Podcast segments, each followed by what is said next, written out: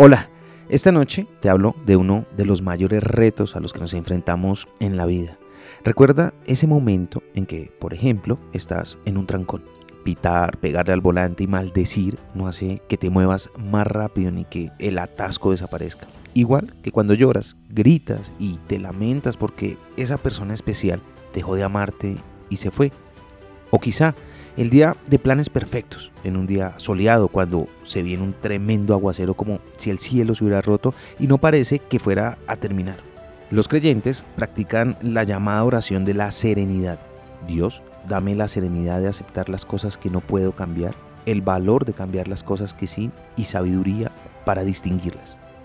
Diferenciar lo que se puede cambiar de lo que no y aceptarlo es el reto, porque el tiempo que se dedica a esos propósitos inamovibles es tiempo que se pierde y no se usa en aquello que sí está en nuestras manos.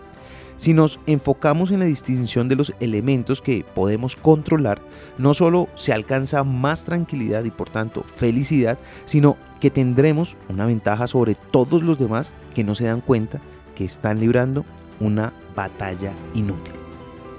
Lo aprendí en la vida. Está en los libros. Soy Lewis Acuña, arroba libro al aire en Instagram.